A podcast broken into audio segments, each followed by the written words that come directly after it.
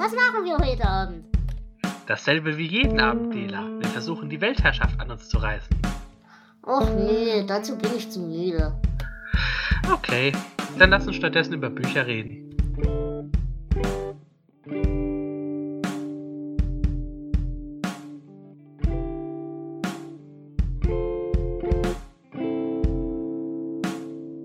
Hallo und herzlich willkommen zu einer neuen Folge Delateratur mit Flo. Und wie immer habe ich mir dafür den wundervollen Flo eingeladen. Hi! Ich bin Flo. Ja, äh, Flo, wie geht's dir? Was war in der letzten Zeit so los? Ach, wollen wir nicht über, lieber was Schönes, zum Beispiel Bücher sprechen? Ja, wobei das auch diesen Monat schwierig wird, bei den Büchern was Schönes zu finden. Aber gut, das ist meine Naja. persönliche Meinung. Ähm, Also- wir haben ja im März noch nicht über Bücher geredet. Demzufolge wird das jetzt eine Zusammenfassungsfolge für äh, März und April. Genau, ich habe äh, einiges gelesen in dieser Zeit und habe mir auch mal eine schöne Auswahl rausgesucht. Mhm. Also ich werde wie immer nicht alles erwähnen, aber ähm, doch das, was ich erwähnenswert finde. Genau, die ganz gruseligen Sachen, kruden Sachen lassen wir raus. Ähm, ja, wer will denn anfangen? Ja, wenn du möchtest, ähm, fange ich an mit einem Rückgriff auf etwas, das ich, glaube ich, Ende des letzten Jahres erwähnt habe. Mhm. Da habe ich ja diese Biografie zu äh, Kurt Vonnegut gelesen. Oh ja. Mhm. Und ich habe ja gesagt, ähm, da kommt in Zukunft was. Und das war jetzt auch in den letzten zwei Monaten der Fall. Mhm. Also ich habe jetzt zwei Romane von ihm gelesen, äh, Zielwasser und Hokus Pokus oder Wohin so eilig. Okay. Und äh, vor allem der erste hat mir hier auch wieder sehr viel Spaß gemacht. Also er hat ja auch einen sehr lustigen Stil, manchmal ein bisschen anstrengend, aber ähm, er ist ein richtig interessanter Geschichtenerzähler. Mhm. Also in diesem Zielwasser geht es um einen, einen Jungen, der im Alter von zwölf Jahren aus Versehen einen Doppelmord begeht. Oh, okay. Ja, und ähm, Naja gut, ich meine, so ein bisschen mobile ist wohl gut ja nun schon immer, ne?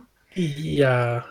Und es, später wird dann seine Heimatstadt ähm, von einer Neutronenbombe ausgelöscht. Okay. Und das Ganze ist halt so eine Lebensgeschichte, so im Plauderton erzählt. Das ist zumindest eine hübsche Eskalationskurve. Ja. Äh, Hitler kommt auch drin vor. Also noch vor dem Zweiten Weltkrieg, so als erfolgloser Maler. Es Mhm. ist total bizarr, aber macht echt Spaß. Und auch das, das andere Buch, Hokus Pokus, ähm, das hat, also Zielwasser hat schon noch so einige Science-Fiction-Elemente auch. Mhm. Hokus Pokus ist jetzt etwas realistischer angelegt. Ähm, auch das hier eine Lebensgeschichte.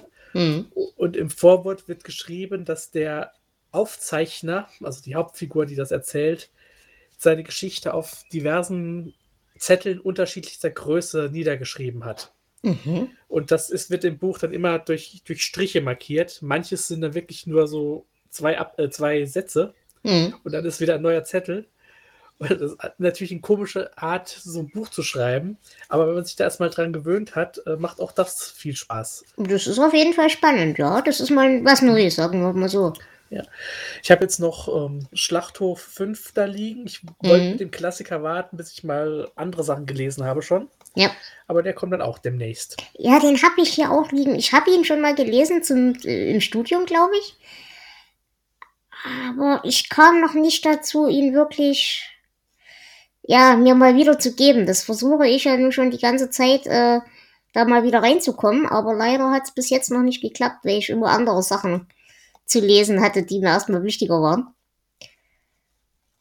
Aber, ja, wie gesagt, ich mag Vonnegut insofern, dass er halt wirklich, mh, es ist was anderes. Er liest sich halt anders. Er ist auch stilistisch, finde ich, immer sehr weit weg von den klassischen 0815-Geschichten, die wir sonst so kriegen.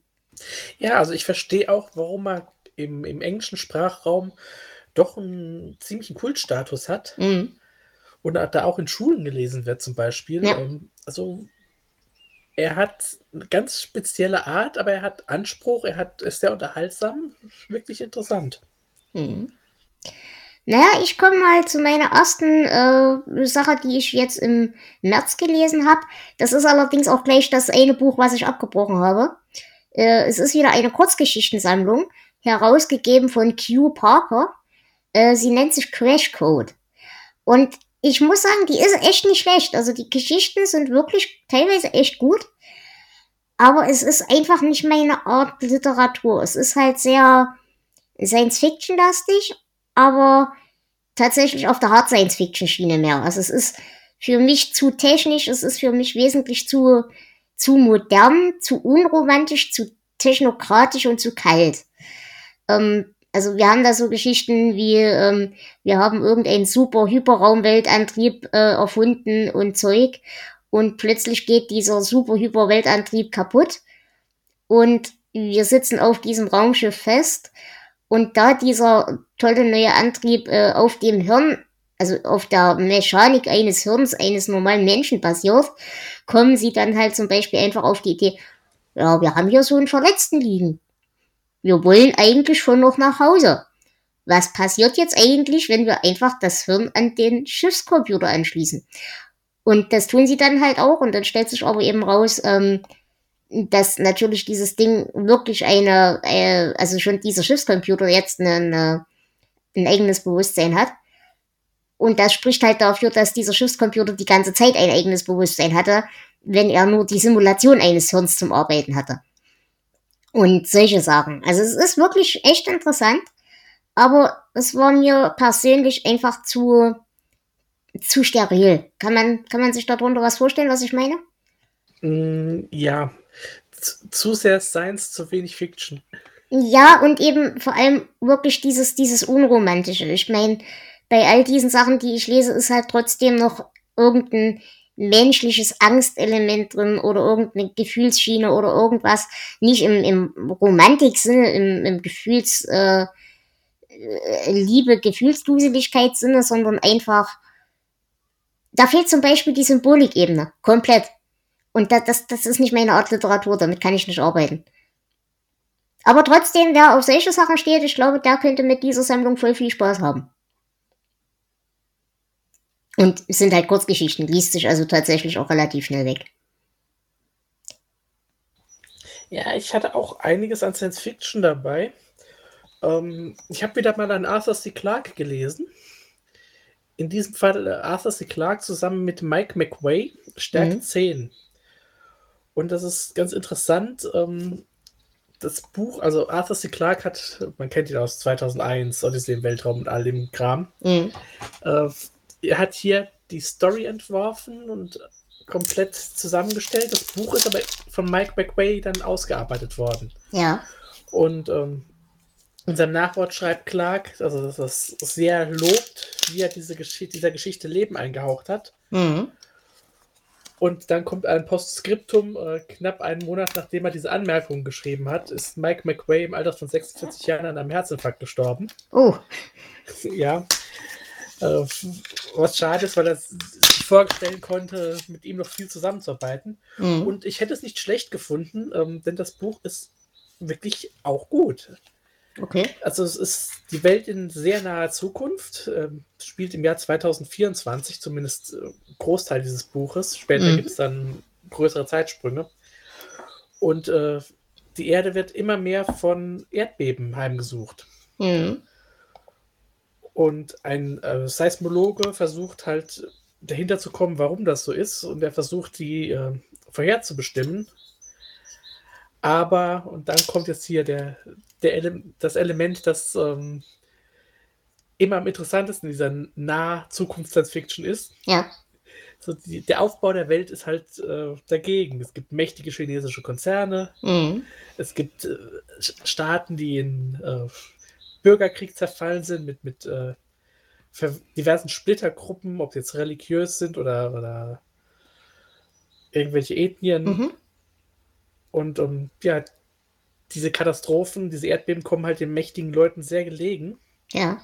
Und deshalb wird er in seiner Arbeit manipuliert. Und das Ganze spitzt sich interessant zu und hat am Ende noch einen äh, interessanten Twist. Wie gesagt, auch einige Zeitsprünge drin. Mhm. Und ich fand es äh, richtig gut. Also es ist kein Space Opera Science Fiction, Mhm. aber ähm, ja, Clark kann auch anders. Äh, von wann ist das? Also Ähm, Jahreszahl? 1996. Okay. Ja gut, da war halt auch 2024 noch eine ganze Weile weg, ne? Das dachten wir damals wirklich. Na gut, ähm, dann würde ich weitermachen mit dem nächsten. Da habe ich wieder, ähm, das war wieder so ein klassischer Fall von ich falle in das Loch mit den Büchern. Du kannst dich erinnern, wir haben beide schon sehr oft äh, hier Brian King gelesen. Oh ja. Unter anderem die Stolzfußreihe. ja, die will ich mir demnächst mal komplett am Stück geben. Ja, komplett am Stück gibt's die ja immer noch nicht. Das ist ja das Problem. Äh, Brian Keane hat ja jetzt beschlossen, also er war wohl allgemein nicht so beliebt bei den Verlagen, weil er halt wohl auch immer mal so für mehrere Jahre im Nichts verschwunden ist, ohne jemandem Bescheid zu sagen. Und er hat jetzt so für sich das Geschäftsmodell Patreon entdeckt und schreibt jetzt äh, sehr viele seiner Bücher, die Fortsetzungen weiter auf Pa- Patreon für nur Unterstützer. Und da ist zum Beispiel die Stolzfuß-Sachen sind da, glaube ich, auch mit dabei. Also ich weiß auf jeden Fall, die Earthworm Gods schreibt er, schreibt er dort weiter. Und diverse andere Sachen auch. Aber auf jeden Fall in dieser Stolzfuß-Reihe wird ja, äh, das ist ja so ein bisschen magisch und äh, er ist so Dämonenjäger, Geisterjäger, was auch immer. Und ähm, da wird immer wieder auf ein Buch referenziert, The Long Lost Friend. Und äh, ich habe das tatsächlich immer für eine literarische Erfindung gehalten. Ist es nicht, stellt sich raus. Dieses Buch gibt's wirklich. Äh, demzufolge habe ich mir das jetzt auch gekauft. Es ist eine sehr putzige Ausgabe, äh, halb Deutsch, halb Englisch. Äh, in dem Moment herausgegeben von George, äh, John George Holman. Und es ist echt putzig. Es ist halt so klassische, solide Bauernmagie. So ein paar Heilzauber, so ein bisschen wie senke ich Fieber bei irgendwelchen Viechern. Wie äh, sorge ich dafür, dass mein Korn mir nicht geklaut wird und solche Sachen. Das hat echt Spaß gemacht. Das war ernsthaft unterhaltsam. Und vor allem, weil halt der Witz wirklich war, ich wusste nicht, dass es dieses Buch wirklich gibt. Ich habe das immer für einen Witz gehalten. Das klingt echt lustig. Das hätte ich jetzt auch nicht gedacht. Ich weiß auch ganz ehrlich nicht, wie ich auf die Idee kam, aber der Punkt war dann halt wirklich, dass ich, ähm, naja, ungefähr das 30. Mal diese blöde, diese blöde Referenz dann halt da hatte. Und dann der Meinung war, okay, jetzt musst du einfach mal gucken, ob es dieses dumme Buch wirklich gibt. Und es gibt es tatsächlich und es ist großartig. Also kann ich euch nur empfehlen. Wenn ihr so an, an klassischem, äh, ja, na, wie gesagt, Bauernmagie halt, ne? Aber es war lustig. Ja, das habe ich auch beim, beim Fester Verlag mal gelesen, ähm, dass sie mehr Bücher von ihm rausbringen wollten und er Mhm. einfach abgetaucht war. Ja, Äh, sie müssen aber irgendwie auch einen Deal geschafft haben. Also mittlerweile äh, sind wohl einige Verträge im Kasten. Äh, es ist wieder was erschienen und es ist für dieses Jahr später auch noch auf Deutsch was angekündigt. Mhm. Ja, ich bin gespannt. Ich glaube, ich bin mit den deutschen Büchern raus, weil ich auf Englisch schon alles gelesen habe, was auf dem Markt ist. Das heißt, äh, da werde ich wahrscheinlich erstmal noch lange warten müssen, bis ich mal was Neues krieg. Aber sobald bei mir dann finanziell die Sache mal wieder besser ist, werde ich dem auch auf Patreon mal wieder ein paar Fänge in Hut, in den Hut werfen und dann kann ich auch endlich die, die äh, Fortsetzungen mal lesen. Und zum Beispiel die ganze Obreihe ist auch äh, auf Patreon weitergeschrieben worden. Na, ich hoffe mal, dass das dann äh, Teil des Vertrages ist und dass das auf Deutsch dann auch mal irgendwie Ja. dann rauskommt. Ich bin gespannt. Ja, dann wärst du jetzt wieder dran. Ja, ähm, dann nehme ich mal auch was, was ich auf Englisch gelesen habe, und zwar was ganz Obskures. Mhm. Äh, ich habe mir letzten Monat nochmal die das Omen-Filmreihe Oh, angeguckt. oh, oh Gott, ja. Genau das. Wobei, so schlecht habe ich die gar nicht in Erinnerung. äh, sind sie zum Teil auch gar nicht. Also die ersten vier Filme erzählen so eine durchgehende Geschichte und dann wartet man im fünften Film auf die Apokalypse und da haben sie sich aber nicht getraut und haben äh, einfach eine ein Art Remake gemacht Mhm. mit einem äh, weiblichen Kind. Nee. Es gibt aber das Omen 5. Oh, Ja, Okay. aber Ghetto 2000 von Gordon McGill. mhm. Es gibt auch einen Omen 6, das Buch habe ich jetzt noch nicht gekauft, weil äh, für ein einfaches Taschenbuch waren mir die 30 Euro dann ein bisschen oh, teuer. Ja, das ist schmerzhaft. Ja. Und vor allem soll das auch tatsächlich ähm, die Geschichte gar nicht wirklich weiter erzählen, sondern unabhängig sein. Ja, okay. Aber dieses Omen 5 erzählt die Geschichte von äh, Damien, dem Sohn des Satans, mhm. weiter. Also er ist ja eigentlich getötet worden am Ende des vierten Teils, aber er hat damit Dinge in Bewegung gesetzt, die eben jetzt äh, im Jahr 2000 das Ende der Welt herbeiführen sollen. Und es ist tatsächlich ganz unterhaltsam. Also, das Buch ist aus dem Jahr 83. Da war das Jahr 2000 natürlich auch noch weit in der ja. Zukunft. Äh, es gibt auch hier ein, ein neues Teufelskind. Äh, ja, natürlich, muss ja sein. Und das Ganze eskaliert irgendwann zu einer Orgie und einem Atomkrieg. Und wie gesagt, es ist echt lustig. Also, man, man, merkt, dass es den Ursprung hat in dieser 70er oder früh 80er mhm. Jahre Okkult-Horror-Tradition. Aber ganz ehrlich, ich habe mit einigen dieser Bücher wirklich Spaß. Die sind teilweise echt zum Fremdschämen, aber ja. trotzdem. Äh, ich weiß nicht, ob ich unbedingt eine Empfehlung dafür aussprechen würde, aber mir hat es gefallen. Mhm. Ah, klingt nett, auf jeden Fall. Und ich, ich, mir sagt auch der Name irgendwas. Ich komme zwar nicht gerade drauf, aber irgendwas ist, sagt mir das. Ja, ich habe jetzt nicht nachgeguckt, aber äh, irgendwie, ja.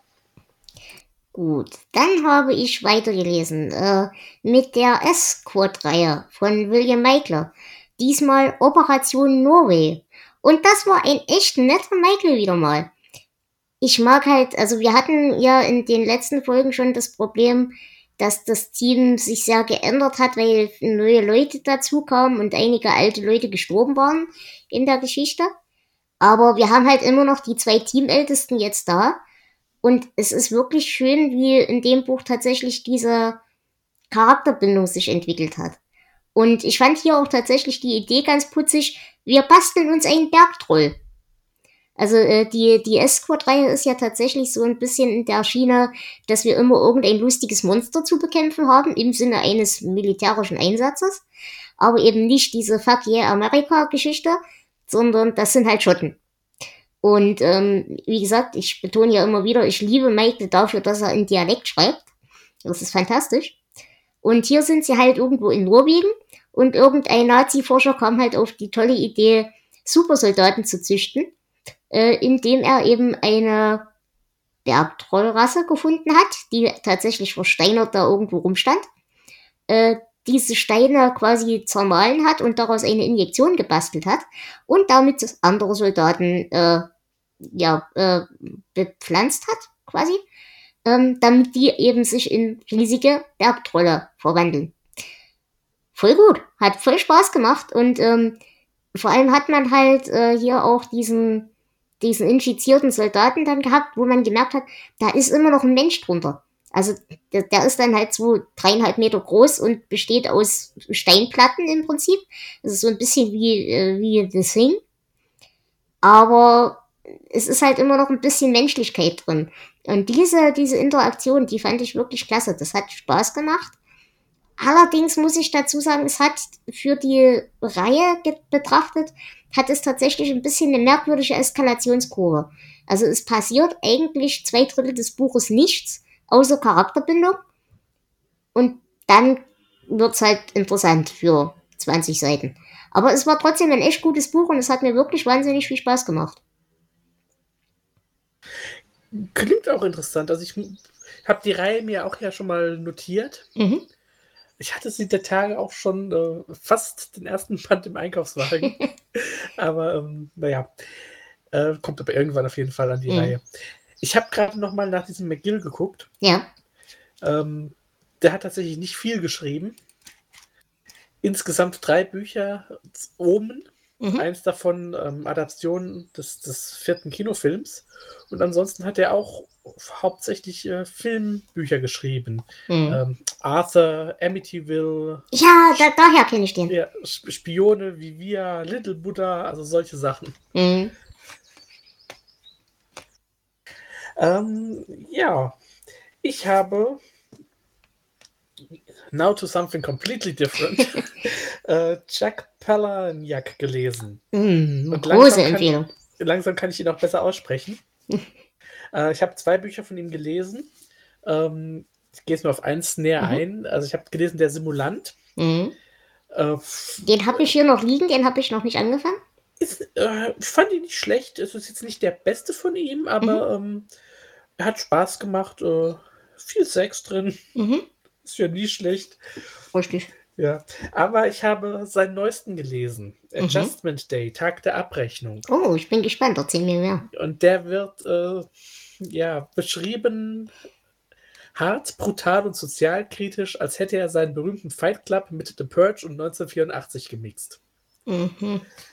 Ich finde jetzt weder Fight Club sonderlich gut, noch The Purge, noch 1984. Ich muss zugeben, dass Fight Club das Buch, äh, äh, der Film erheblich besser ist als das Buch. Ähm, ja, das andere auch. Ich, da, deswegen habe ich es länger da liegen gehabt, weil ich nämlich Mhm. auch davon etwas eher abgeschreckt war. Aber wenn man dann anfängt, das zu lesen, es äh, ist eine interessante Geschichte so einer großen Rebellionsbewegung. Mhm. Es geht um ein, ein mysteriöses Buch, das immer mehr Leute lesen und diese Anweisung auswendig lernen und sich auf diesen Tag der Abrechnung vorbereiten. Mhm. Wobei es da auch noch einen Twist gibt, wenn man mehr über das Buch erfährt. Ähm, äh, gleichzeitig äh, natürlich die, die korrupten Welteliten, die die Welt am Rande eines dritten Weltkriegs führen. Äh, lügende Medien und, und, und trostlose Zukunft, bla. Könnte, klingt alles nicht so, so ganz aufregend, aber es ist auf eine hochinteressante Art geschrieben und ja, ich würde es sogar als, als Metafiction bezeichnen. Mhm. Also er erwähnt sich selbst und Fight Club in dem Buch und so weiter. Das ist total äh, unterhaltsam. Und ich würde sagen, es gehört zu den besten Büchern von ihm, die ich bis jetzt gelesen habe. Okay, das ist eine Ansage, Ja. weil eigentlich kannst du mit Palaniuk generell echt wenig falsch machen. Genau. Und es hat auch diesen klassischen ja, Zynismus-Humor, den er sonst auch immer hat. Äh, ja, sehr viel sogar. Mhm. Ähm, teilweise würde ich sagen, sogar ein bisschen over the top. Mhm. Aber das passt auch zur Geschichte. Okay, das klingt gut. Muss ich mir auf jeden Fall zulegen. Und vor allem erinnert mich das mit diesen auswendig gelernten Dings äh, äh, Lullaby, Lullaby bei. Hast du das gelesen? Das ist das mit dem Schlaflied, mit dem äh, tödlichen Schlaflied. Ah, ich glaube, das habe ich drüben noch liegen. Das habe ich noch nicht gelesen. Das war auch gut und das erinnert mich so vom Konzept ein bisschen daran.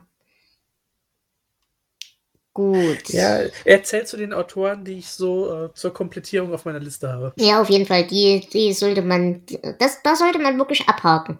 Da gebe ich dir vollkommen recht. Gut, dann kommen wir zu meinem ersten Hörbuch. Ich habe Metazoa von Peter Godfrey Smith gehört.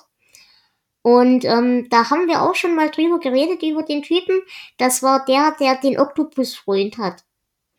Ähm, Ja, ich erinnere mich. ich habe äh, Other Minds damals gehört von ihm, wo es darum geht, äh, wie die Wahrnehmungs- und Denk- und Verhaltensmustern von Oktopäden, ich habe keine Ahnung, ob das richtig ist, ähm, evolutionär, Orthopäden. evolutionär so gewachsen sind im Vergleich zu Menschen zum Beispiel oder zu anderen äh, Viechern und so weiter. Und dieses Metazoa zieht das Ganze jetzt auf ein neues Level, indem er hier eben nicht mehr nur von Oktopäden äh, spricht, sondern eben allgemein so, einen- so einen groben, groben Überblick über die Evolution von Wahrnehmung, von Denken und so weiter und wie eben diverse Abzweigungen evolutionär erklärbar sind. Das hat echt Spaß gemacht und es ist halt wirklich, wirklich interessant, wenn man sich für das Thema irgendwie erwärmen kann. Und es ist halt auch immer, immer noch so liebevoll. Wie gesagt, er hat dann halt, äh, er wohnt halt an der einen Seite der Küste und fährt dann halt zwölf Stunden, damit er seinen kleinen Oktopusfreund in seiner Wasserhöhle besuchen kann. Und freut sich halt auch immer voll, wenn es dem gut geht und so. Und erzählt es halt auch in diesem Hörbuch. Also wirklich fantastisch, riesengroße Empfehlung. Äh, das ist auch so ein Autor, sobald ich was von dem sehe, dass da was Neues kam, hole ich mir das. Weil ich, ich mag das eben wirklich so, dieses, dieses liebevolle während der Naturbeobachtung. Das ist, äh, das erinnert mich so an, an, an Flipper, nur mit mehr Armen. Ja, und ich muss an den Oktopudel denken, aus alt und verbittert. Ja. Ja, äh, dann mache ich mal weiter. Ich glaube, es ist das einzige Sachbuch, das ich äh, ausgewählt habe. Mhm. Aber allein wegen dem Titel äh, habe ich es genommen. Das heißt Götzengold und Klobetrotter. Oh, klingt gut. Deutsche Abenteuer-Heftromane von 1960 bis 2015. Mhm. Und ich bin ja ein Romanheft-Fan. Ich Ja. gebe es ja zu. Ich hab, äh, es gibt mittlerweile drei Bücher dieser Reihe, die alle so mit drei Gs im Titel sind. Deswegen heißt äh, der Herausgeber ist auch das, der GGG Sachbuchverlag. Und es ist echt ein, ein dickes Buch, das äh, so allgemein erstmal Infos bringt und dann Mhm. wirklich alle deutschen Nachkriegsabenteuerserien vorstellt. Und das sind viele. Das sind schon eine ganze Menge. Ich habe noch ein viel dickeres Buch da liegen, in dem es um die Gruselromane geht. Ja. Aber das hier ist echt, äh, hat viele interessante Fakten. Also wenn man sich so ein bisschen für dieses Thema interessiert, ist das total unterhaltsam. Mhm. Äh, auch was da teilweise so marketingtechnisch von kleinen Verlagen für einen Scheiß gemacht wurde. hey, wir fangen einfach mal mit Band 3 an, weil dann sieht es aus, als wären wir schon so ein bisschen drin. also, total bizarres Zeug. Ähm, macht aber echt Spaß. Also ich hätte auch mal wieder Lust, äh, mich so zwischen die Romanhefte zu setzen und mal ein bisschen rumzuwühlen. Ja, das ist. Und sowas bringt einen halt auch immer wieder auf Ideen. Ich meine, das Problem ist, das ist halt ein Loch ohne Boden. Das ist eben genauso wie bei mir mit dem, mit dem Stolzfußbuch. Du findest ein Buch, was in einem anderen Buch erwähnt wird und du musst es kaufen. Das ist zum Kotzen. Ich kenne das Problem. Gut, dann haben wir diesen Monat beide zusammen Sarah gelesen äh, von Stephen King. Ich Ja. muss dazu sagen, es ist komplett anders, als ich es in Erinnerung habe. Äh, geht mir genauso, ja. Aber nicht verkehrt. Allerdings mehr dazu sagen wir noch nicht, weil wenn ihr das wissen wollt, müsst ihr in den König Buche Dame Gast reinhören. Dazu nehmen wir nämlich heute auch wieder eine Folge auf. Das heißt, wir wissen selbst noch nicht, was wir davon halten. Richtig. Gut. Ähm, dann komme ich zum nächsten richtigen Buch auf der Liste. Und das wäre wieder eine Kurzgeschichtensammlung. Diesmal Centralia von äh, herausgegeben von Bann und Amodio. Ähm, es wurde so ein bisschen präsentiert als Nachkriegsamerika, dieses klassische 50er Jahre Abziehamerika, was man so kennt, aber eben mit einem apokalyptischen Touch der apokalyptische Touch hat mir jetzt, um ehrlich zu sein, doch ja, recht sehr gefehlt. Ähm, und auch diese, diese, ja, Verbundenheit der einzelnen Geschichten untereinander, die ich jetzt eigentlich erwartet hätte, so wie das Buch gedacht war, die hat mir leider auch gefehlt. Aber als Snack kann man es auf jeden Fall machen. Also putzig fand ich dann tatsächlich äh, die äh, Hausfrau, die von ihrem Mann verprügelt wird, weil sie eben das Falsche zu essen gekocht hat. Und äh, sie zieht dann das Kochbuch ihrer Oma, beschwört irgendein komisches Hexententakelwesen, backt dieses lustige Hexententakelwesen in eine Pastete, gibt es dem Mann zu essen und es gibt keinen Mann mehr. Das war tatsächlich eine sehr putzige Idee und alleine dafür hat äh, die Sammlung mir schon echt gefallen. Es gibt halt auch noch ein paar andere. Es wird auch ab und zu mit äh, so Sachen wie äh, Kriegstrauma äh, ja, gearbeitet. Es wird mit Sachen wie Rassismus gearbeitet. Also das hat schon ein paar sehr viele hübsche Bestandteile. Auch Behinderung fand ich auch ganz cool, dass das mal mit bedacht wird. Aber es hat halt trotzdem im Großen und Ganzen echt wenig Substanz, muss man dazu sagen. Ich habe jetzt Lust auf eine Hexententakel, äh, nicht Tapete. ja. Ich habe gerade festgestellt, ich habe gar keine Kurzgeschichtensammlung gelesen in den letzten zwei Monaten. Das ist für mich echt ungewöhnlich. Mhm. Aber dafür habe ich das Gewöhnliche gelesen, nämlich Richard Lehman. Ja, Ja. Ich habe ihn, mit, du bist weg. ich habe ihn mittlerweile jetzt auch hier komplett liegen. Mhm. äh, und bin auch momentan wieder an einem seiner Bücher dran. Aber jetzt erst geht es erstmal um das Treffen. Und ja, Le- Lehman hat ja immer so seine Themen, die nicht so unbedingt meine Themen sind. Aber das hier war doch wieder ganz gut. Also es geht um so ein paar äh, College-Freundinnen, die Mhm. sich jedes Jahr irgendwo treffen im- zum Urlaub und äh, einfach ein bisschen Spaß haben wollen. Und diesmal treffen sie sich in einem verlassenen Sporthotel mitten im Wald. Ja, wo denn auch sonst? Mm, Natürlich. Und äh, natürlich wurde dort vor Jahren ein ganz schlimmes Verbrechen verübt. Und sie versuchen herauszufinden, was wirklich geschehen ist Mhm. und merken, äh, so verlassen ist das Hotel vielleicht doch nicht. Mhm. Also es gibt wieder, selbst wenn es keine Hinterwäldler sind, es sind die üblichen Hinterwäldler. Mm. Äh, aber trotzdem, ähm, es ist hier nicht, bei weitem nicht so schlimm, wie es in manch anderen Büchern ist. Aber sind es in dem Fall nicht Inwäldler? Entschuldigung. Ja, es, es äh, ja, ja, ja. Es ist das Übliche. Es ist das Übliche, aber ähm, auf jeden Fall eins seiner besseren. Mhm. Er hat ja auch zwischendurch mal welche, die richtig geil sind. Das hier würde ich jetzt im, ja, in der oberen Hälfte auf jeden Fall ansiedeln. Mhm. Okay. Dann ein weiteres Hörbuch, was ich gehört habe, von Oliver Sacks, äh, Oaxaca Journal.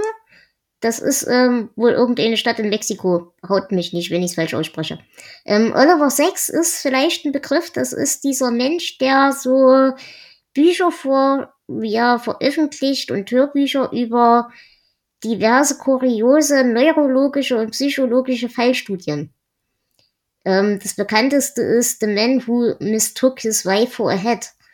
Ich weiß nicht, ob dir das ein Begriff ist. Ja. Vorher hätte ich es nicht gewusst, aber jetzt, als du den Titel genannt hast, so konnte ich es zuordnen. Ähm, der Mensch ist wohl nicht ganz so unumstritten. Das kann ich überhaupt nicht beurteilen. Also zumindest seine, seine psychologische Arbeit oder neurologische Arbeit, das weiß ich nicht. Hier geht es aber tatsächlich auch um was komplett anderes, denn das ist ein wirklich sehr liebevoller Reisebericht eines Amateurnaturalisten. Er ist halt nicht nur äh, in seiner Berufung Mediziner, sondern er beschäftigt sich halt wirklich mit äh, Botanik und so weiter. Hier geht es eben primär um Farne und Flechten. Und er ist dann halt da so mit einer Reisegruppe, läuft da so rum und schreibt eben diesen Reisebericht ähm, über die Gruppendynamik, äh, wie eben da teilweise Leute sind, die, die voll berühmt sind und er, er kennt sie nicht und die sind voll lieb zu ihm ähm, und erklären ihm halt als totalen Amateuren ähm, ganz viel eben über diese, diese Dinge, die sie da finden und so weiter. Ähm, und ich mag das wahnsinnig sehr, wenn Menschen sich in Themen reinhören können. Erstmal egal, ob das im beruflichen Kontext ist oder im Amateurkontext. Und das, finde ich, hat's ähm, für mich sehr auf ein neues Level gehoben. Das ist halt alleine durch den Reisebericht schon sehr interessant, weil man halt auch so ein bisschen Einblick kriegt in die Landschaft und, und in die Menschen, die dort so rumlaufen und so. Aber eben vor allem dieses, die, dieses, diese Freude am Nerdtum, das, das macht mir immer sehr viel Spaß. Also hier habe ich tatsächlich echt äh, Freude dran gehabt. Das ist auch großartig gelesen. Und es ging jetzt auch nicht so lange. Also es sind, glaube ich, acht Stunden oder sowas. Ich verstehe aber, was du meinst. Ich mag das auch sehr, wenn, ah, wenn Leute einfach Spaß haben, weil sie sich mit irgendwas beschäftigen können, was Neues entdecken können. Richtig. Ich mag das eigentlich auch sehr gerne. Ja, ähm, ich mache weiter mit. Ähm, es gibt neben den Hinterwäldler-Horroren ja auch immer das, ähm, das Home Invasion, Mhm. was ja auch oft irgendwie doch sehr ähnlich ist. Und äh, ja, genau so ein Buch habe ich wieder hier äh, von Brad McBean. Mhm. Angst war hier. Ich mag McBean. Das ist, ich glaube, er ist Australier. Und ähm, tja, Schriftstellerin lädt ihre Freunde und Familie zu einer Weihnachtsfeier ein und dann tauchen eine Gruppe Psychopathen auf, quälen und töten und streamen das Ganze ins Internet. Äh, Also auf Deutsch gesagt, ein normales Samstagabend. ja. Es ist auch, ähm, also ich habe ja schon andere Bücher von McBean gelesen. Es hat mich auch nicht so gepackt, weil es halt, obwohl es nette äh, Elemente hat und sich halt auch mit dem Thema Angst auseinandersetzt, so auf der Metaebene, Mhm. ähm, ist es trotzdem ein Buch, das so ist wie leider sehr viele andere Horrorbücher. Mhm. Aber dennoch im Bereich der Home Invasion Bücher eins der besseren. Ja, auf jeden Fall. Das ist und das ist ja auch kein schlechtes Genre. Ich meine, da gibt es auch viel, unglaublich viel Mist, aber da kann man schon was draus machen, ne? Ja, auf jeden Fall. Und ähm, es gibt richtig geile Bücher, aber es ist halt oft so, dass die alle nach demselben Schema ablaufen. Mhm. Und das ist ja auch, Layman hat ja auch sowas geschrieben. Ähm, das, was ich momentan lese, dachte ich auch am Anfang, oh, das ist genauso. Da hat er dann aber nach tatsächlich nach nur 50 Seiten einen Twist drin, dass äh, mhm. da doch viel mehr Inhalt kommt. Aber so das ganze Buch wirklich nur eine Aneinanderreihung von äh, ja, Flucht, Folter, Mord, Zeugs. Es kann mal lustig sein, aber es ist es ermüdet. Genau das. Mhm. Ja, ermüdend war auch mein nächstes Buch. Wir sind jetzt schon im April. Ich habe nämlich einen neuen Brett Harmer Barnes gelesen. Und wer dieses Format ab und zu verfolgt, der weiß, dass ich eigentlich ein großer Freund von ihm bin. Äh, aber Fog of War, hm, das war nicht meins. Es ist eine hübsche kleine Kriegsgeistergeschichte. Wir sind eine amerikanische Einheit, eine Panzereinheit, irgendwo in einem französischen Dorf, nachdem da die SS durchmarodiert ist. Und ja, die haben halt das komplette Dorf ausgelöscht, bis auf theoretisch, also wird zumindest erstmal so etabliert, bis auf einen Menschen. Es stellt sich dann raus, der eine Mensch ist einer von den Bösen. Aber ja, und äh, in diesem, in diesem Dorf lebt halt keiner mehr, aber es gibt einen mysteriösen Nebel, der Leute in die Irre führt und dann letzten Endes auch umbringt. Es ist nett, aber es ist halt, wie schon die Beschreibung sagt, absolut nichts Außergewöhnliches und auch wirklich nichts Besonderes. Und das kann halt Homer Barnes echt besser. Ich meine, wenn wir überlegen, die Geschichte mit den, mit den Tausendfüßlern oder auch die Sache mit den Riesenspinnen, ähm, wie hieß es, äh, Tempest Outpost, da war das halt echt schwach. Das tut mir echt ein bisschen leid. Aber er hat noch ein neues Buch geschrieben, da geht es auch so ein bisschen in den Kriegskontext. Das habe ich allerdings noch nicht gelesen, da bin ich mal gespannt. Ja, es ist schade, wenn, äh, wenn Autoren hinter dem zurückbleiben, was sie eigentlich können. Ja. Aber auch hier, also so die, die Figuren und so weiter, die waren schon echt gut, da kannst du gar nichts sagen. Aber ja, es war einfach, es war einfach wenig beeindruckend, drücken wir es so aus. Ich habe gelesen ähm, von Tiffany D. Jackson, Der bittere Trost der Lüge. Mhm. Äh, es geht um ein, äh, ein neun Jahre altes schwarzes Mädchen, das ein Baby getötet haben soll. Mhm. Äh, kommt dafür ja, in die Anstalt, später dann so Jugendgefängnis. Äh, sechs Jahre später wird sie dann in so ein betreutes Wohnen entlassen. Mhm. Mit, mittlerweile selbst schwanger und jetzt stellt sich die Frage, kann dieses Mädchen natürlich ein Kind aufziehen? Und während man so ihren Weg in der Ich-Erzählung durch die Instit Institutionen begleitet, ähm, gibt es halt dann auch immer Rückblicke. Sie trifft ihre Mutter dann wieder mhm. und man kommt so langsam dahinter, was in dieser Nacht damals wirklich passiert ist. Mhm. Ähm, es hat am Ende noch ein paar Punkte offen, sodass man nicht ganz weiß, ob das Happy End ein Happy End ist. Aber es ist auf jeden Fall interessant. Ähm, auf dem Buch steht, Orange is the New Black trifft auf tote Mädchen Lügen nicht. Das hat mich etwas abgeschreckt, um ehrlich zu sein. Ja, kann ich verstehen. Aber, ja, aber äh, es war trotzdem nicht schlecht. Ähm, es ist bei Festa erschienen in der neuen Reihe All Age. Mhm. Äh, wobei ich nicht weiß, ob dieses Thema für All Age geeignet ist, aber es ist zumindest kein, keine übrigen Horrorsachen. Mhm. Äh, war ganz interessant. Ähm, es, ich habe noch ein anderes Buch dieser Autorin da liegen und das klingt so, als wäre es vom Thema her eher was für mich. Also ich werde auf jeden Fall mal dranbleiben. Es ist zumindest mal was anderes. Drücken wir es mal so aus. Ja. Kann interessant werden. Hm? Was komplett anderes, was ich so auch tatsächlich noch nie gelesen habe, war mein nächstes Buch, nämlich Monsters in Our Wake von J.H. Moncrief. Und das war erstaunlich unterhaltsam. Äh, die Grundprämisse, Schiffbesatzung trifft auf Seemonster. Und ich mag Seemonster. Ähm, der Teil auf dem Schiff ist ziemlich brutal, aber ziemlich nervig. Und eigentlich auch 0815, also in der Beziehung nichts Besonderes. Das ist halt irgendein Ölbohrschiff und ähm, es gibt eine Frau an Bord, die natürlich für alles verantwortlich gemacht wird und die ganze Zeit nur rumgeschubst wird. Ähm, und einen Kerl, der sie verteidigt. Das ist halt der übliche Bla.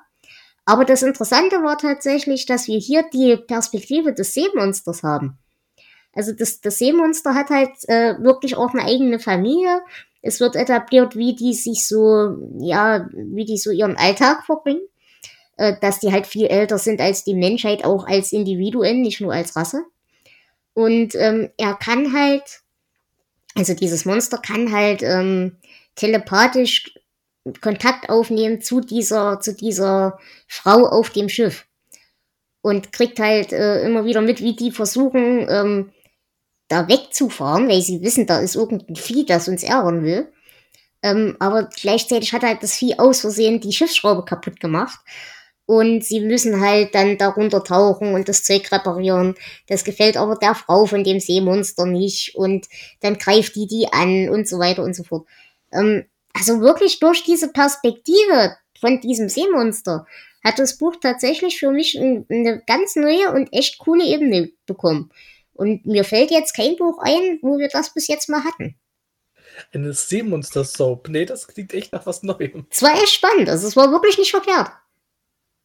Cool, nee, das klingt echt gut. Und ich mag Seemonster ja auch, also ähm, eigentlich lieber als manche Menschen. Äh, äh, ja. Ja. Äh, ich mache erstmal noch was mit was Üblichem weiter. Wieder mit einem Band der Reihe Fester Extrem. Mhm. Mit äh, zwei Novellen von Tim Miller. Äh, Suicide Hotline, Geschichten aus dem Country Club. Das klingt gut.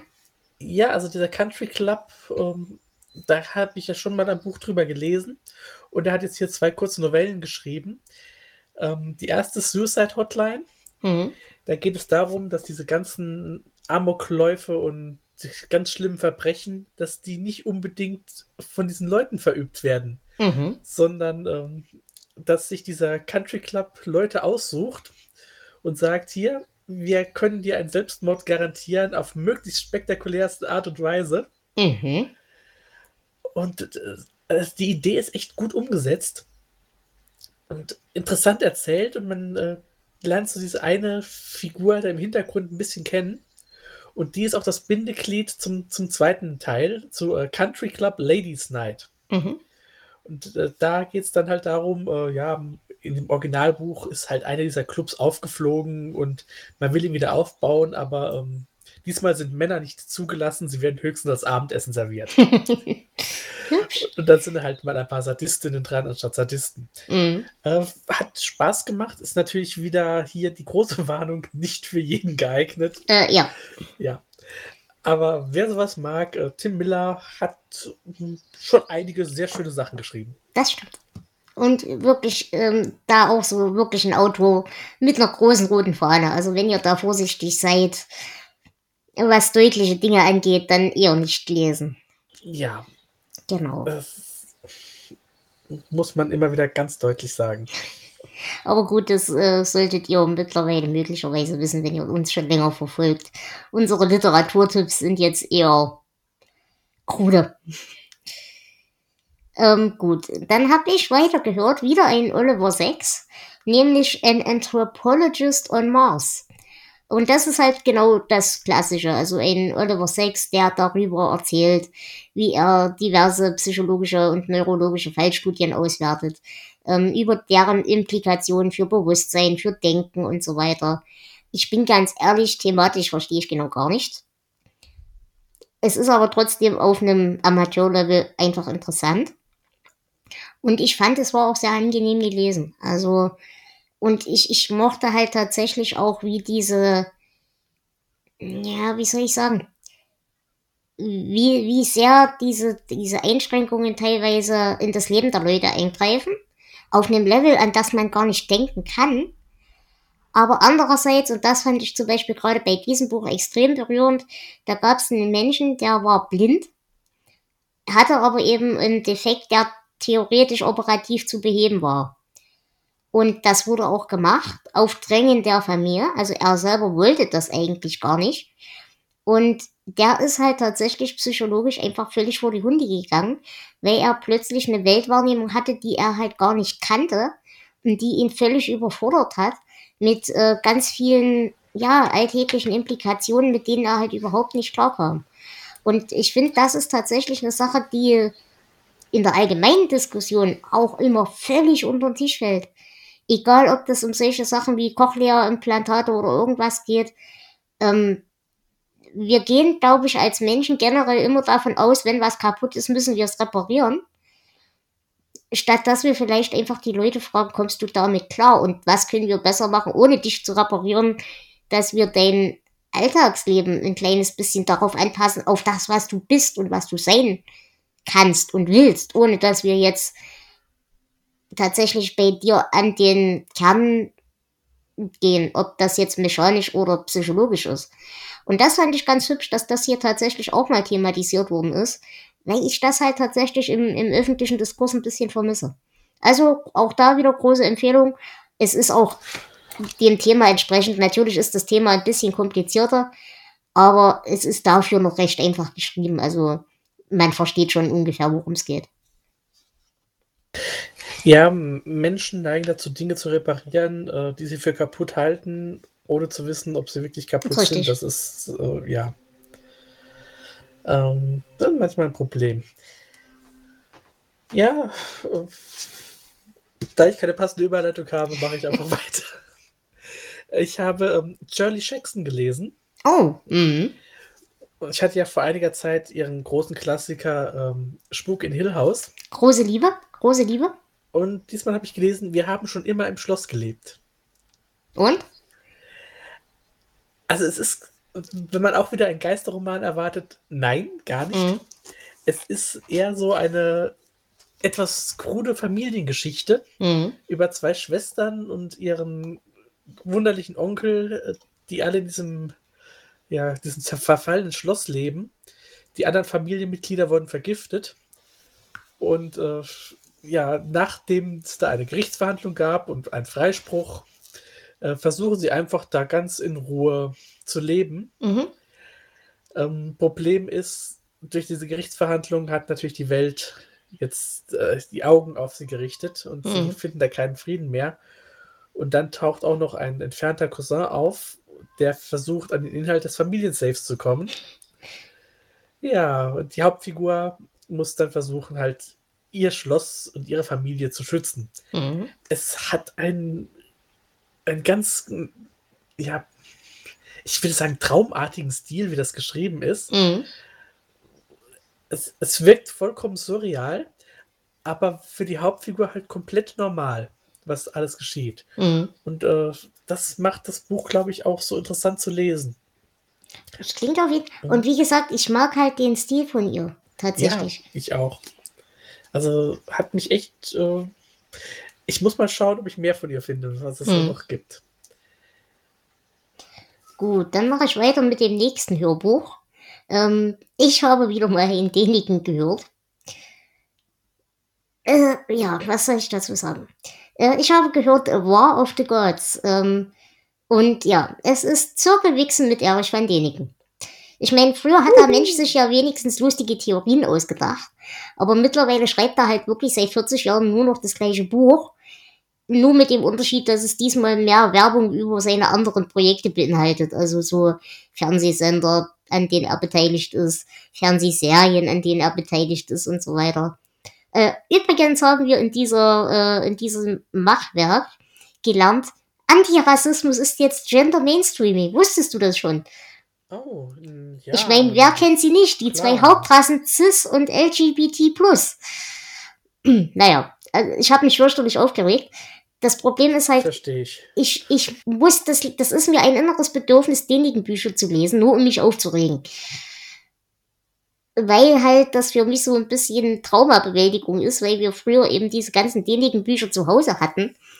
Und äh, zu mir ja immer gesagt worden ist, ich sehe aus wie dieses lustige Alien da auf diesem Felsrelief. Und deswegen hatte ich als Kind immer fürchterliche Angst vor dänigen Büchern und vor dänigen und vor Aliens. Und deswegen mache ich das zurzeit so oder seit Jahren so exzessiv, dass ich mir jeden Dreck gebe, den der Mensch schreibt. Aber jedes Mal rege ich mich mehr auf. Ja, also da natürlich keine Empfehlung, wenn ihr da nicht so ein Stockholm-Syndrom habt wie ich. Dann spart euch das. Außer ihr schreit gern rum, dann ist es wieder unterhaltsam. Also ideal für Podcast. genau.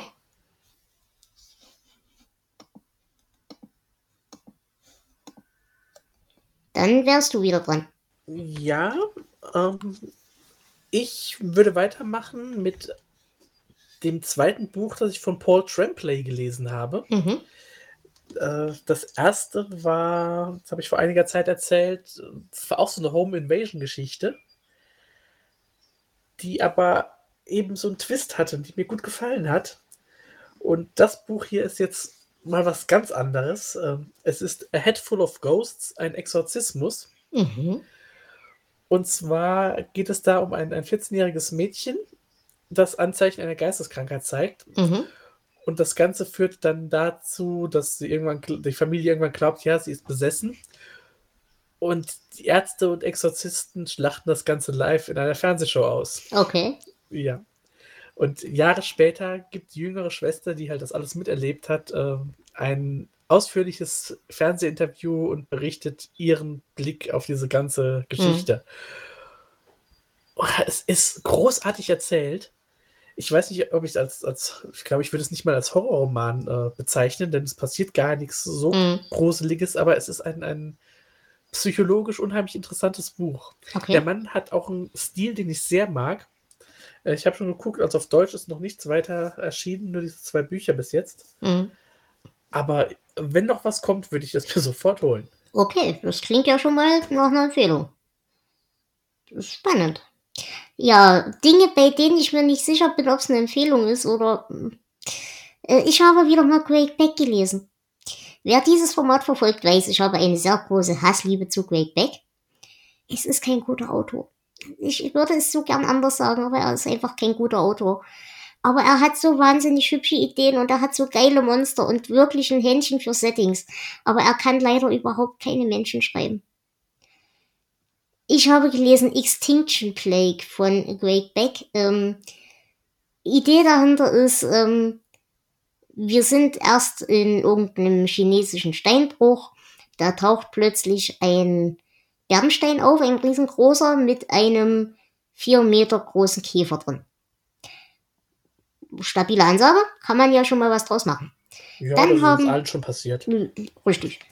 Ähm, dann haben wir einen verrückten Nazi-Wissenschaftler, der kein, also einen Neonazi-Wissenschaftler, der ähm, Hitlers Kopf im Schrank hat. Und wir haben den Russen TM. Und wir haben natürlich die guten Amerikaner. Und ähm, ja, dieser, dieser lustige Wissenschaftler hat ein Tagebuch aus irgendeiner Hitler-Expedition gefunden, wo eben drin steht, ähm, dass alle großen Massenaussterben auf diese einen Viecher da zurückgehen, die eben mehrere Entwicklungszyklen haben. Ähm, das Spannende ist, sie beruhen hier auf ähm, einer, einer Silikondiät. Also die ziehen alles, was silikonartig ist, aus Körpern raus und ernähren sich davon und ähm, sind also nicht kohlenstoffgebunden, wie das so ein normales Leben auf der Welt ist, sondern eben silikongebunden. Oder Gibt es eine- Silikat? Ich habe keine Ahnung. Also wenn es Silikon ist, gibt es eine Szene mit Brüsten. Nein, leider nicht. Oh, okay. Äh, Ich, nein, äh, das, naja, halt mineralisch gebunden. Sagen wir es einfach so. Äh, Silikat, Silizium, keine Ahnung. Ir irgendwas. Ähm, ich bin sehr dumm. Das müsst ihr mir verzeihen, ihr wisst das, wenn ihr das. Wahrscheinlich so- ist es Silizium. In der Science Fiction ist das immer diese Silizium-Lebensform dann. Ja, nehme ich, nehm ich mal an, dass es das ist. Auf jeden Fall, ähm, ja, diese Viecher brechen halt dann irgendwann in großen Wellen aus. Äh, die ganze Welt wirft Atombomben aufeinander und auf die Viecher. Der Nazi-Wissenschaftler freut sich, wird dann am Ende selber von den Käfern äh, gefressen und so. Und natürlich gibt es den strahlenden Helden, der diese alten Dokumente entziffert und so weiter. Die Monster machen wirklich viel Spaß, aber das ganze Buch besteht halt aus billigsten Klischees. Es besteht aus wirklich billigen Tricks. Dann versucht der Autor Deutsch zu reden. Das ist schlimmer als in Stirb langsam. Es ist grauenhaft. Aber wenn man das Ganze ohne Hirn lesen kann, dann hat man hier tatsächlich viel Spaß. Und ich ja, fange noch gar nicht an, über das Frauenbild in diesem Buch zu reden. Oh je. ja, es klingt so, als könnte es für der Story her so ein richtig schönes Trash-Buch sein. Ja, aber, aber Trash muss gut geschrieben genau, sein. Genau, da, da klemmt halt, das ist das Problem. Richtig. Ja, eigentlich schade. Ich mag nämlich solchen Trash. Ja, und ich mag Great Beck. Das ist ja das, das ist auch wieder so ein Stockholm-Syndrom-Ding. Ich muss mir immer wieder den seine Bücher kaufen, obwohl ich sie hasse. Schlimm. Alles schlimm. Schrecklich, schrecklich, schleck. äh, dann lass mir dich, nein, lass dich mir, ach, was, was, ich empfehle dir einen anderen Autor. okay. Und wieder mal etwas komplett anderes. Ähm, ich weiß ja, dass du Noir-Geschichten magst. Und äh, da möchte ich dir Gordon Ferris vorstellen. Ja, sprich weiter. Äh, ich glaube, er ist Schotte, Mhm. Bin mir nicht ganz sicher. Und ähm, ich habe jetzt den, den ersten Danny McRae Thriller gelesen. Mord ist nur ein Spiel. Mhm. Also wir haben London 1945. Die Stadt ist zerbombt. Ein Killer tötet Prostituierte. Und ein Privatdetektiv soll nach einem verschwundenen Ehemann suchen und findet dann eine Verbindung zu diesen Morden. Ähm, selbst hat er außerdem noch Erinnerungslücken. Mhm. Möglicherweise hat er in Paris während des Zweiten Weltkriegs eine Widerstandskämpferin getötet und er weiß jetzt nicht, habe ich das gemacht oder habe ich das nicht gemacht. Mhm. Und ähm, deswegen verfolgt ihn auch ein Inspektor, der glaubt, hm, vielleicht der hat das gemacht, der könnte auch der Serienkiller sein. Mhm. Es beginnt tatsächlich so klassisch, also der Detektiv als Ich-Erzähler sitzt in seinem Büro die schöne reiche Frau kommt rein und gibt ihm einen Auftrag. Es ist großartig geschrieben. Es mhm. macht unheimlich Spaß. Ich hatte von dem Autor schon mal was gelesen. Ähm, äh, ist jetzt auch ein Autor, bei dem ich jetzt in Englisch weitermachen werde, weil mhm. es da wohl erstmal nichts mehr auf Deutsch gibt. Äh, der schreibt unheimlich unterhaltsam. Kann ich nur empfehlen. Klingt auf jeden Fall spannend. Also solche Sachen liebe ich ja aus vollstem Herzen. Und ich finde das traurig, dass das tatsächlich in in der literarischen Welt so ausgestorben ist. Es gibt wirklich kaum noch gute Noir-Romane. Das ist so deprimierend. Ja, leider. Es, es gibt so diese Neo-Noir manchmal, mhm. der auch echt nicht schlecht ist. Aber so wirklich diese ganz klassischen Detektivsachen. Ja. Die so dreckig sind und äh, ja, das, die haben was. Also ich habe ja auch irgendwann mal, mal Chandler und Hammond komplett gelesen ja. und ah, und mich ärgert das tatsächlich zu Dreck. Ich habe irgendwann in Schulzeiten mal eine Buchreihe gelesen, eben auch so richtig klassisches Noir, aber in dem Kontext New Orleans. Und eben viel mit Voodoo drin und so weiter. Also er hat dann zum Beispiel so seinen Sidekick, der immer mit im Auto sitzt, der eben durch irgendeinen so Noir-Zauber gelähmt ist, beziehungsweise ein Zombie ist. Und ich weiß nicht, wer die damals geschrieben hat. Und ich suche diese Bücher seit Jahren und ich finde sie nicht. Und das ist so zum Kotzen, weil ich die so gern mal wieder lesen würde. Also wenn irgendjemandem einfällt, von welchen Büchern ich rede, dann sagt's mir bitte. Weil das war großartig. Hm. Spontan fällt es mir leider nicht ein, aber ich guck mal, ob ich was finde. Gut, dann komme ich zu meinem nächsten Hörbuch. Wir bleiben beim äh, Nerd-Thema. The Rise and Fall of the Dinosaurs von Steve Posset. Ähm, großartig gelesen, wirklich großartig. Und es ist halt so richtig schön begeistert und vernördet. Ähm, ja, über Paläontologie, über die ganze Szene, die da dazu gehört. Und es hat mir tatsächlich, obwohl ich mich mit dem Thema halt schon öfter mal beschäftige, ein paar neue Blickwinkel eröffnet, von denen ich tatsächlich es nicht wusste, dass es die gibt. Also war dir zum Beispiel bewusst, dass der Tyrannosaurus Rex nicht der einzige Tyrannosaurus war? Dass das quasi das Tyrannosaurus die Gattung ist? Ja, das wusste ich tatsächlich. Okay, dann bin ich einfach nur doof, aber das ist ja auch okay. Auf jeden Fall habe ich das zum Beispiel jetzt in diesem, in diesem Buch gelernt. Oder eben, dass es da auch ähm, bei den großen Fetten, also nicht bei den Flugdinosauriern, sondern bei denen, die halt da so auf dem Boden rumgelaufen sind, äh, dass die teilweise auch schon Lufttaschen in den Knochen hatten und so weiter und so fort, um eben die ganze Bauweise zu stützen. Ich meine, klar, das ist vollkommen logisch, aber da habe ich so nie drüber nachgedacht. Also hier habe ich tatsächlich mal ein paar neue, ganz hübsche, ja, neue Informationen bekommen. Und wie gesagt, ich mochte halt sehr, wie er begeistert ist über seinen Job und das mag ich immer sehr. Ja, wenn, wenn Leute Spaß daran haben, was sie tun, dann können sie das auch besser übermitteln. Das ja. finde ich auch immer sehr schön. Ich bitte dieses Knappen zu entschuldigen, das war meine Schulter. Also alles wie immer. Genau. Ich hätte dann als nächstes ähm, die ersten zwei Bände einer Science-Fiction-Trilogie. Mhm. Leider ist der dritte noch nicht erschienen, sonst hätte ich den auch schon gelesen. Ich habe wieder John Scalzi gelesen. Ja. Und zwar ähm, Das Imperium der Ströme, Band 1 Kollaps und Band 2 Verrat. Mhm. Und ich habe sehr viel Spaß. Hm. Also es geht darum, dass die Menschheit hat sich so komplett in der Galaxie ausgebreitet.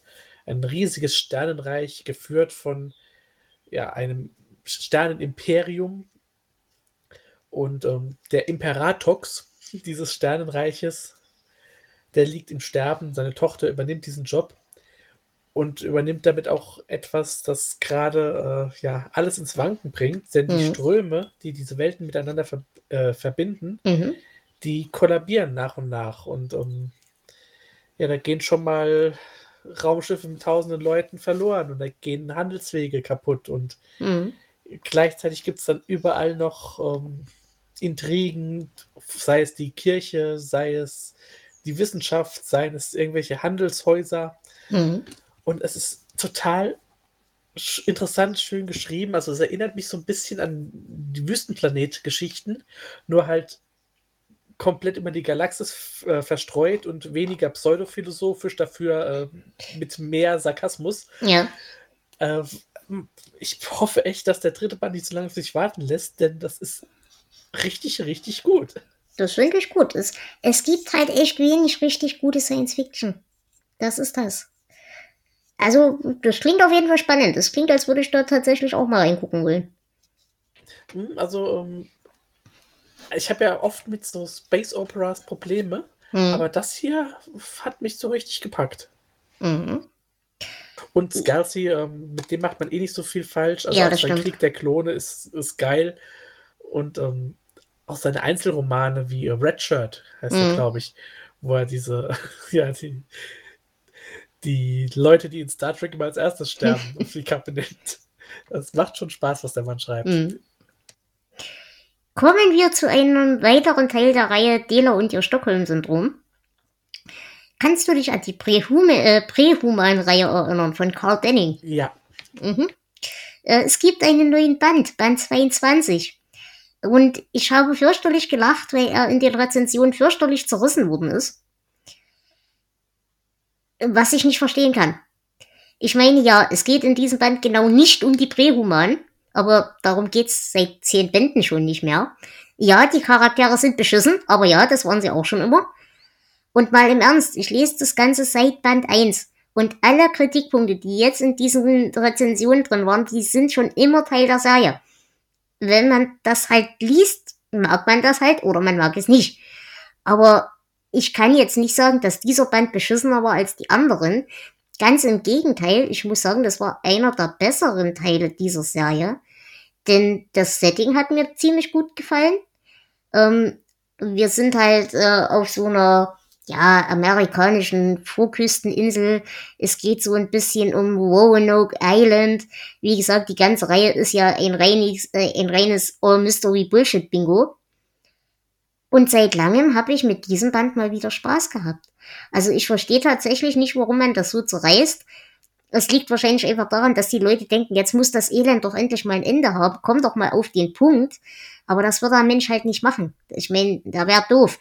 Die Reihe besteht jetzt aus 22 Bänden. Das ist halt eher so Taschenroman-Ding. Äh, Und natürlich wird er das Todreisen bis zu allen Zeiten. Also, aber ich muss sagen, der hat tatsächlich mir wieder gefallen ein bisschen. Ja, das sieht man es wieder. Äh, Trash muss nichts Schlimmes sein. Richtig, richtig, vollkommen ja. richtig wenn es gut geschrieben ist, kann man sich da mit dem, mit dem beschissensten, bescheuertsten Zeug echt eine geile Zeit machen. Ja, das stimmt.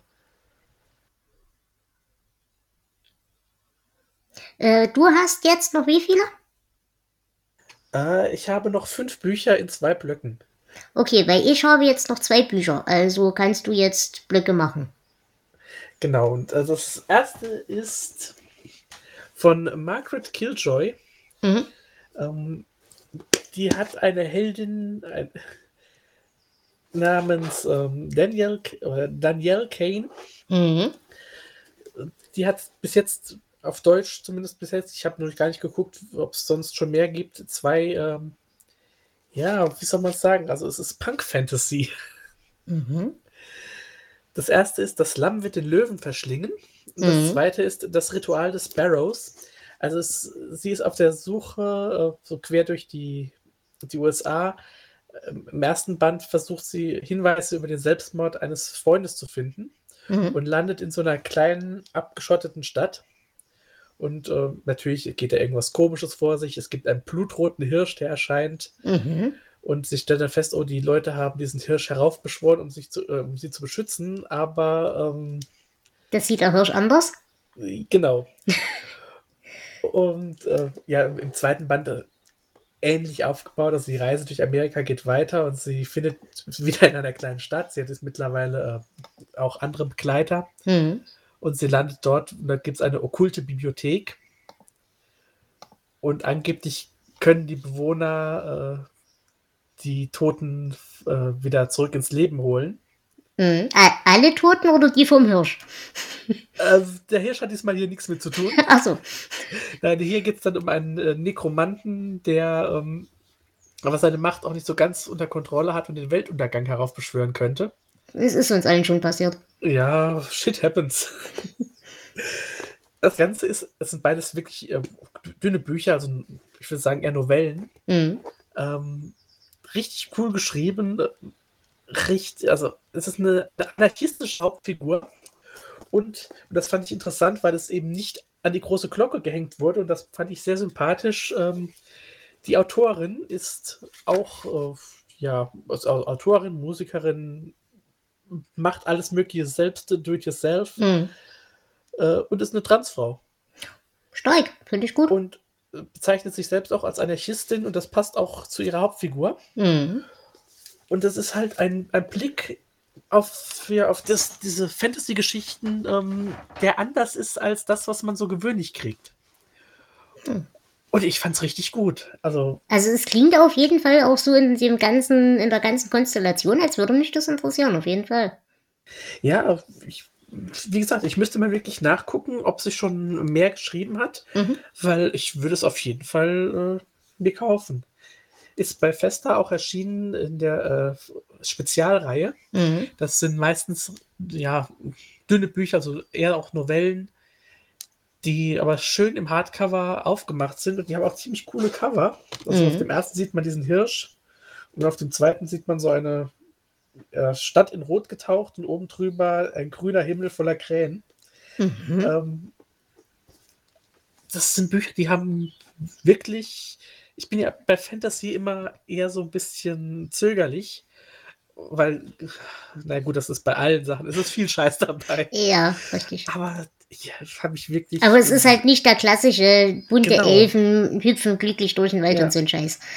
Es erinnert mich so ein bisschen, aber ähm, ja, das ist zu negativ, wenn ich das so sage, so an, was weiß ich, Supernatural oder sowas. Mhm. Also wir, wir ziehen quer durch Amerika und äh, erleben geheimnisvolle Abenteuer. Mhm aber in gut. Mhm. Klingt auf jeden Fall spannend. Sollte man im Auge behalten. Gut, dann komme ich zu meinem letzten Hörbuch diesen Monat. The Tangle Tree von David Crennan. Ein absolut großartiges Hörbuch über die Geschichte der Evolutionstheorie, beziehungsweise darüber, wie sehr Bakterien und Viren ihren Einfluss auf die Genetik hatten und damit eben auch evolutionäre Prozesse beeinflusst haben. Aber eben auch ähm, so, ein, so ein Abriss über die Geschichte der Evolutionstheorie, also wirklich von Darwin und diesem klassischen Tree of Life, den wir ja kennen, hinzu, ja, das funktioniert halt zwar grundsätzlich schon, also die Idee dahinter ist richtig, aber mh, wir setzen halt da noch an einem falschen Punkt an. Und es gibt halt viel, viel, viel ähm, mehr Seitenabzweigungen zum Beispiel und so weiter, die eben diese Sachen beeinflussen. Und gerade eben Viren und Bakterien haben halt bisher äh, in diesen Darstellungen von Arten und so weiter überhaupt keine Erwähnung gefunden bis vor kurzem. Und das fand ich gerade unter, unter wissenschaftshistorischen äh, Aspekten tatsächlich ziemlich interessant. Es ist ernsthaft kompliziert, also da muss man sich ein bisschen reindenken, man muss sich auch ein bisschen konzentrieren, aber großartig gelesen und ich muss sagen, auch hier der Informationsgehalt echt nicht schlecht. War unterhaltsam, kann man machen. Was ich ja an solchen Sachen mag, selbst wenn man es nicht wirklich versteht, weil man eben in diesem Fachgebiet nicht so drin ist, man nimmt trotzdem Informationen und Wissen damit raus. Ja. Und das mache ich eigentlich ganz gerne. Es, mich einfach informieren in, in Sachen, in Fachgebieten, wo ich keine Ahnung habe. Mhm. Nur um so, ja. Ja, um es mal gehört zu haben, ne? Ja, um Genau. es gehört zu haben, genau. Ja, cool.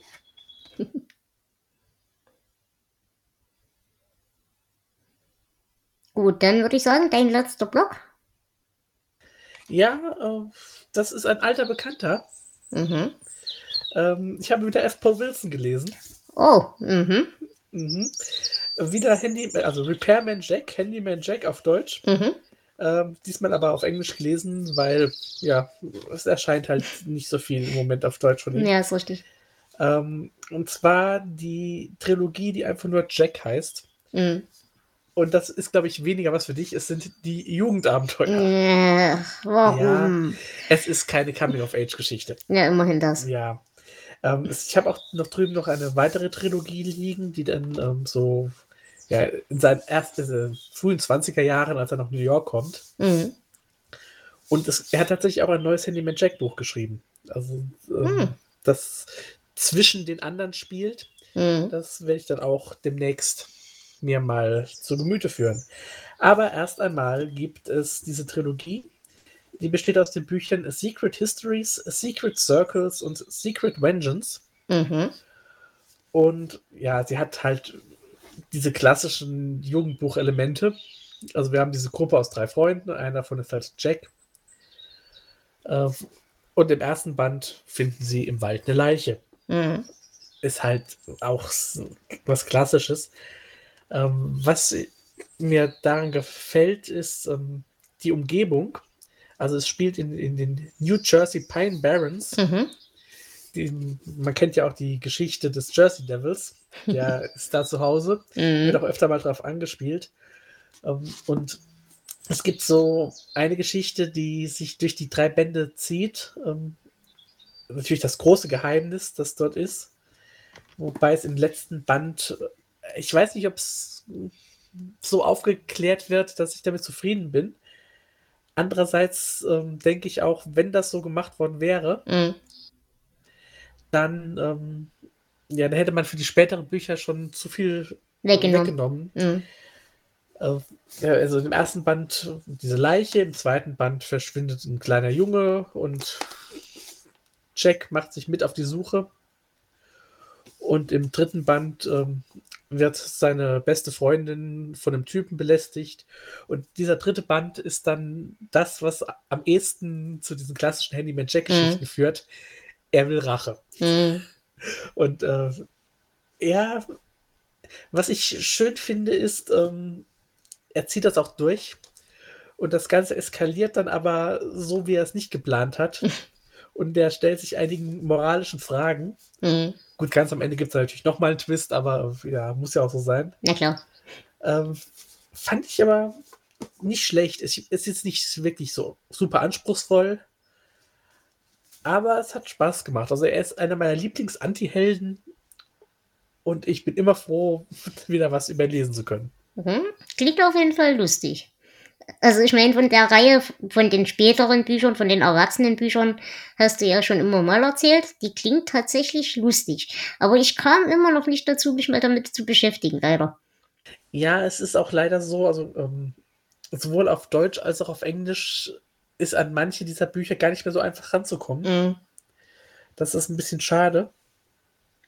Äh, ich hatte jetzt auch hier mit diesen beiden Trilogien äh, ja schon teilweise ein paar Probleme, die zusammenzukriegen. Ja. Ähm, aber es lohnt sich tatsächlich, sich mhm. mal auf diese Figur einzulassen. Okay.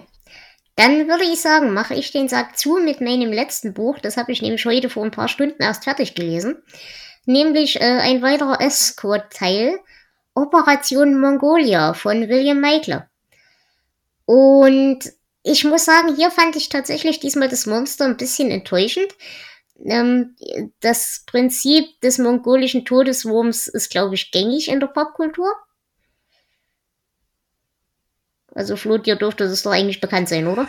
Ja, aber ich bin da ja nicht. So ja, du bist nicht repräsentativ, aber naja, auf jeden Fall äh, große Monsterwürmer, äh, Würmer, die irgendwo in der mongolischen Wüste rummarodieren, äh, weil es dort einmal oder keine Ahnung selten alle paar Jahre mal Regen gibt und immer wenn es Regen gibt, äh, kriegen die halt ihre Paarungszeit und dann marodieren sie da so durch die Gegend. Und die, die Truppe soll halt einen, beziehungsweise ein, ein Wissenschaftler-Team retten, ähm, die dort so gestrandet sind. Und der eine Soldat ist schon aus dem letzten Band noch verletzt. Und ja, der, der eine Wissenschaftler kriegt halt noch eine auf die Mütze von diesen Würmern und so also die Handlung war diesmal tatsächlich nicht so spektakulär, aber ich muss sagen, äh, für die Charakterbildung innerhalb der Serie war dieses Buch wirklich, wirklich wichtig und wirklich, wirklich, wirklich interessant und großartig, weil es absolut liebevoll gezeichnet ist, weil die Figuren unglaublich, ja, eine unglaubliche Chemie zusammen haben. Und das hat mir echt gefallen. Ich meine, wir haben jetzt über die letzten acht Bände zum Beispiel einen Insiderwitz mitgeschleppt, ähm, wie der eine Soldat die Frau des Captains vögelt. Und das war ein Insiderwitz über die ganzen Bände. Und jetzt in diesem Band kam halt raus, ja, die Frau ist seit 30 Jahren tot. Und äh, er hat aber halt äh, sie mit beerdigt und so weiter und so fort. Und das hat halt diese, diese Männer so zusammengeschweißt und so. Und nur solche, das sind wirklich kleine Nebensätze im Prinzip, aber die geben dieser ganzen Reihe so viel Substanz, das hat mir wirklich gut gefallen. Also William Michael kann ich euch immer sagen, macht ihr nichts verkehrt, weder in dieser Reihe noch in allen anderen Reihen, die er geschrieben hat. Der Mann ist einfach gut, kann man sagen, was man will. Jo. Ja, schönes Schlusswort. Gut, dann würde ich sagen, machen wir den Sack auch wirklich zu. Ich bedanke mich ganz sehr bei allen, die zugehört haben. Es war mir eine Ehre, mit euch und für euch zu senden. Den Podcast äh, werdet ihr dann demnächst natürlich ganz normal im Feed haben, wenn ihr das möchtet. Und ja, allen, die im Stream zugeguckt haben, den danke ich natürlich auch. Das war mal eine Premiere. Äh, die Nebengeräusche bitte ich zu entschuldigen. Das war jetzt einfach noch technisch bedingt, dass ich vergessen habe, Dinge auszuschalten, bevor ich geraschelt habe. Und ja, wir sehen uns und hören uns dann demnächst wieder. Bis dahin. Tschüss. Ciao.